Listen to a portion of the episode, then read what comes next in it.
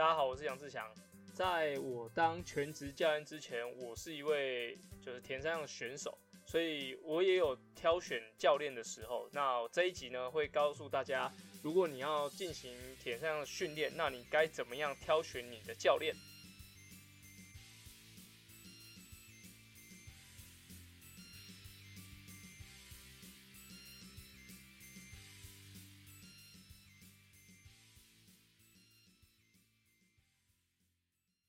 如前面讲的一样，就是这一集会告诉大家该怎么挑选你的田三教练。那其实我在高中的时候，就刚开始接触田三项的时候，其实我是应该严格来说是没有田上的教练，就是那时候是田径队。然后我们有个学校的领队，就是田上的领队，就是呃会告诉我们说，哎，什么时候比赛，然后我们就要自己跟学弟啊，然后同学一起讨论说接下来该怎么训练。那那时候训练的比例大概就是一周里面。大概八成的时间都在跑步，因为田径队嘛。然后大概有两一成的时间在游泳，所以一个礼拜大概游一次到两次。然后再来就是单车的话，就是周末只骑一次车。所以其实不可以严格呃严格来说不可以算是田三项的训练，算是兼着玩这个运动啊。所以那时候训练效果就其实我觉得没有太没有太好。对，就是你完完赛是 OK 的，没问题。然后在高中毕业的时候，那时候就有询问到那时候大学长，就是申燕，然后那时候就到高雄去向他学习，大概有六周吧，一个半月的时间，就都待在高雄，然后呃跟着他的节奏做训练，然后到呃大学呃高中毕业的时候，进入大学的时候，就是呃接触到了我们那时候应该算是台湾当时唯一一位的的外籍教练，叫纽西兰籍的 Craig Jones。那跟着 Crack 也训练了两年的时间，那其实因为外籍教练嘛，所以其实会有蛮多不一样的观念跟想法在从从他从他身上学习到。然后呃，他离开台湾之后，我就跟着北师大的教练，就魏正展阿展教练继续的学习跟训练。然后到后来研究所啊，都是跟着阿展教练做训练之后。出社会之后，就是呃，我也是一位全职田商教练，然后主要我也在自己为帮自己安排。那因为时间性上会比较好规划，所以那时候就没有再多找外籍教练，或者说找其他教练。OK，然后像这样子的的学习的过程，其实我觉得，诶，挑选一位适合你的教练其实蛮重要的。那我简单讲一下，教练其实需要做的些什么。那呃，田上教练其实需要为学生去规划比赛的等级。那等级该怎么分？就是 A、B、C 级。那 A 级就是就是最重最重要的，可能一年就是比一到两场。然后 B、C 级其实都是目标取向，因因为可能 B 级你有一些资格赛你需要去拿，或者说你有一些呃想要比的，像赞助商规划的一些比赛你想要去比的。然后 C 级基本上呃不太会做太大调整，所以教练的话。就是会帮你规划 A、B、C 级的的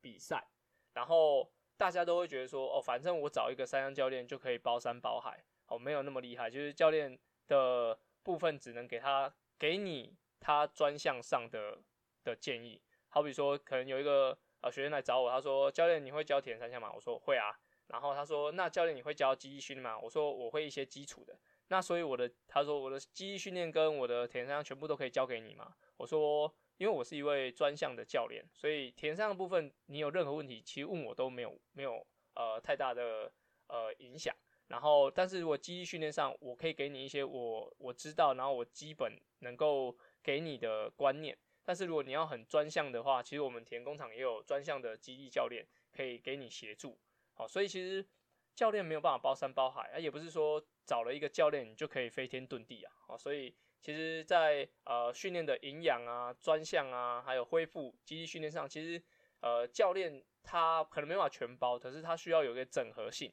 他需要一些整合性。好，所以呃在挑选教练上，其实不要觉得说挑一个教练，然后你就是呃付这个钱就是完全包下来，其实是没有办法的。OK，然后呃找一个教练，其实我觉得一定要呃给他一点时间，也给你自己一点时间，因为。一个教练的训练规划，还有一个他的安排，其实不是说什么六周或是说四周就可以见效的。因为这个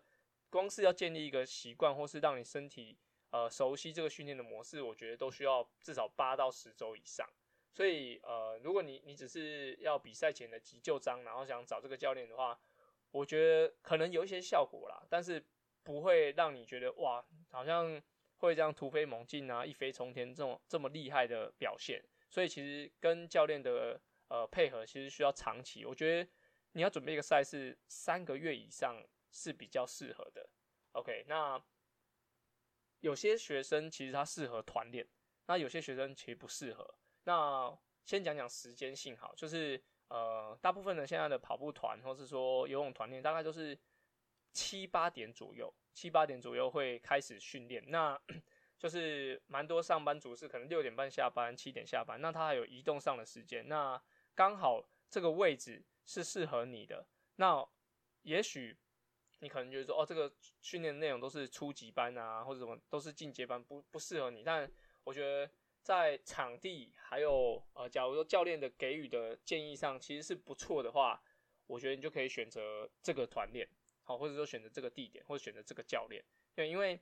要在你适合的时间、你适合的地点，然后你适合的能力上都可以达到这个平衡，或者说达到你的需求，其实我觉得是有点难度的。好，所以我的选择上，我就会建议说，哎，假如说你我们用实际的团练的话，就是会碰到面对面的话，我觉得地区性、时间性很重要。对，那像我以前我就特别为了呃学游泳这件事情，然后那时候有认识了花莲的张教练。然后就有特别去安排说哪哪段时间要再过去跟他学习呀，然后跟他讨教说我的训练的状况。当然那个效果不会比呃整整个赛季都在那边训练，然后在那边长期的给教练做指导来的好。但是其实也也会很特别的去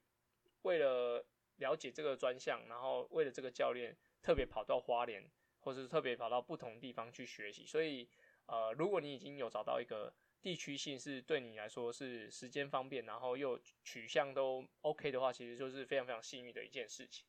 然后第二个就是呃，你跟个这个教练的个性合不合？那其实我以我自己来说，就是我不是一个太呃逼学生的教练，就是我可能训练安排出来之后，然后我会问你说你这样 O 不 OK？就是会比较多互动啊那也不是说。呃，一定要开出来就要完全都要执行完成，对，当然是会先了解说你的身体状况可不可以，然后你的工作状况啊，还有你的生活作息，这样是不是可以接受的？对，像呃，我知道某些自行车或是专项教练，其实他的课表开出来，就是你就是给我给我完成，然后不管你今天的状况如何，然后你就是要给我做到，没做到还要再再就是做到为止。好，比如说我要做十趟冲刺，然后你做了六趟没有达成目标，你要再把那六趟补完。然后或者说今天应该要轻松骑，然后心跳多少，然后你就给我给我骑的过快，你就给我明天再给我休息，或者说我就会被会干掉你这样。所以我觉得个性还是要合了，因为如果说你找到你是一个比较刚开始训练的人，然后你其实对训练是比较充满热情，然后你觉得哎这应该要怎样怎样怎样，然后。你的教练是一个比较呃古板，然后会比较没有办法呃给你接受你一些突发奇想的的人的话，其实我觉得那个也不算太适合。然后或者说，其实你是一个很急的人，然后结果你的教练总是慢，就是调子很慢，然后让你觉得好像训练起来啊怎么怎么两个人不合这样。所以其实我觉得在训练前必须要先了解一下。彼此的调性，那我觉得我我遇到最像配合起来最适合的就是，其实我会给他一点训练的空间，就是可以调整的空间。但是我们在 Training Peak 上面看到的内容，就是他基本上都会完成，即使没有完成，其实他的总时间也会做到，或者说他可以做一点。假如说我今天要跑二十一 K 的一个训练，然后他没办法在同一个时间内把它完成，那可能他还会分个上午、下午。然后尽可能把当天的训练完成。那我觉得这种沟通或是这种调整是 OK 的。然后在我手上训练比较好的学生，基本上都是呃，我给他训练的的内容，然后简单讲解一下之后，他就不会有太多呃想法或者说太多疑问。可能他也信任我啦，然后我也很信任他会完成，所以呃训练结束后，即使他没做到，或是说我给他的内容太轻松，他他都会再给我回馈，所以其实呃彼此信任，然后个性要合，然后呃把尽可能的把规划的事情完成，我觉得这是进步的最主要的原因，然后这也是我觉得你在挑选教练上很重要的一件事情。OK，那我刚刚讲就是，其实我不太会逼学生，然后，但是我对于呃很积极想要准备的那些人，或是呃他的态度真的让我觉得，我我必须要在比他更付出的时候，这些人我其实我是会呃花很多很多很多我自己的时间去进行的。OK，然后刚才讲我不会一个月就是让你飞天遁地的。OK，那我的长期规划来说，其实。呃，有几位其实成绩不错，都是都至少吃训练课程有六个月以上，对。然后在这些学生在比赛的时候，呃，应该说他在比赛前，他会很担心说比赛的状况好不好。然后其实我就可以看他的比赛的呃训练的状况，其实就可以跟他讲说，其实你现在只要你的器材 OK，然后不要有突发状况，其实都是会不错。所以呃，我觉得在挑选教练上啊，其实。你要先放开你的心胸去接受你你要找的那位教练，就是就是爱你所所选选你所爱，就是你要呃相信他，然后彼此的建立好。然后我觉得，假如说你你一一开始聊也 OK，然后但是你进行到后段觉得哎好像这样行，这样也不行，然后彼此都有点疙瘩，我觉得就是走到。训练的，比如说你购买三个月，哈，走到结束就结束了，然后就是可以很明确跟他讲说，啊，我觉得，呃，好像没有得到我要的，然后或者说，哎，我希望怎么样，但是我这边得不到，然后我觉得彼此沟通好，现在教练应该是不太会这么的古板，说啊，你要从我这边离开，我就要弄死你什么之类的，我觉得应该是不会啦，然后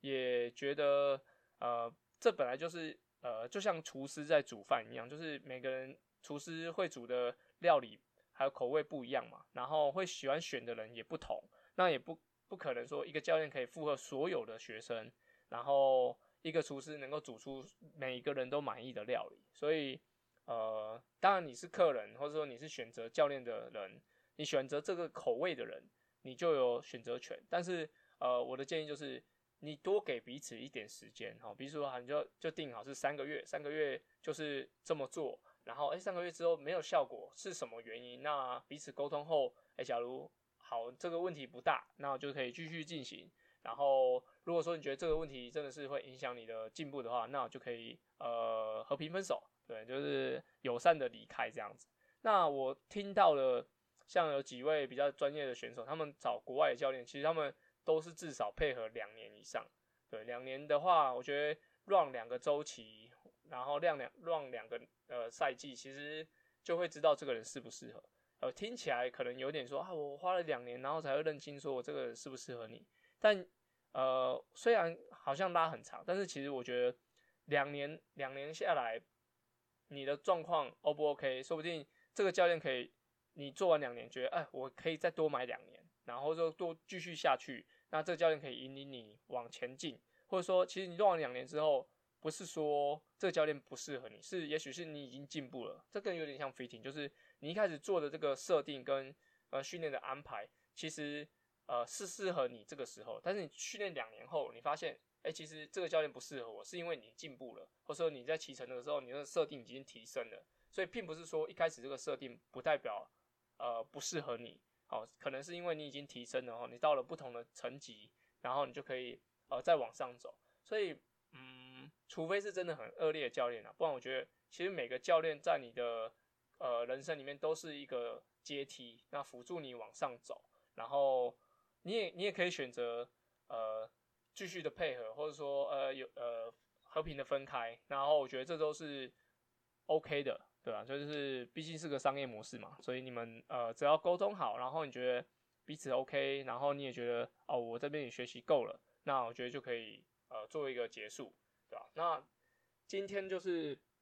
教大家说，呃，该怎么选择你的教练，然后还有一些其实教练可以给你的一些训练内容。对，就是特别讲一下，就是教练没办法让你飞天遁地啊。那执行课程呢，还是你自己。你还是要把训练内容完成，然后教练最后只是帮你把训练课程安排成你要的样子哦，所以就不不能够一直说，呃，我练不好是因为教练的问题。好，你先检视一下你的内容有没有，呃，这真的踏实的完成，或者说有没有教练一直跟你提醒的事情你没有做到，对，那就是我觉得，呃，你可以判断这个教练该怎么，呃，协助你，或是你怎么选择这个教练的一些依据。OK，那如果有一些呃训练上的状况或是训练安排想了解的话，也可以私讯我。好，今天就到这边啦，感谢大家。